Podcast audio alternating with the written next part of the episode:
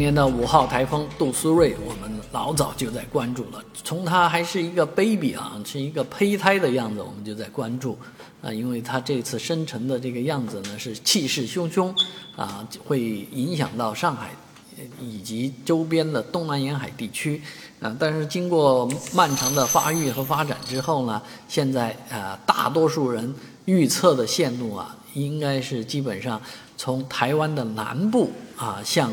呃，福建沿海登陆，啊，早早些时候应该是认为是从台湾的北部向浙江沿海呃登陆的。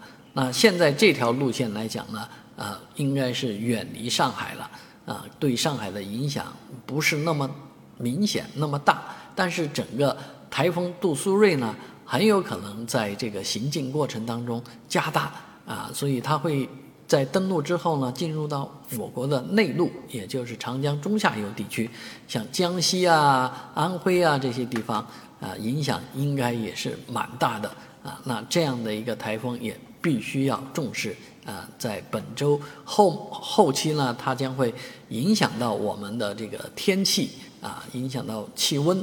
我们这个高温看来在上海来讲，应该是看不到了啊。谢谢。台风杜苏芮。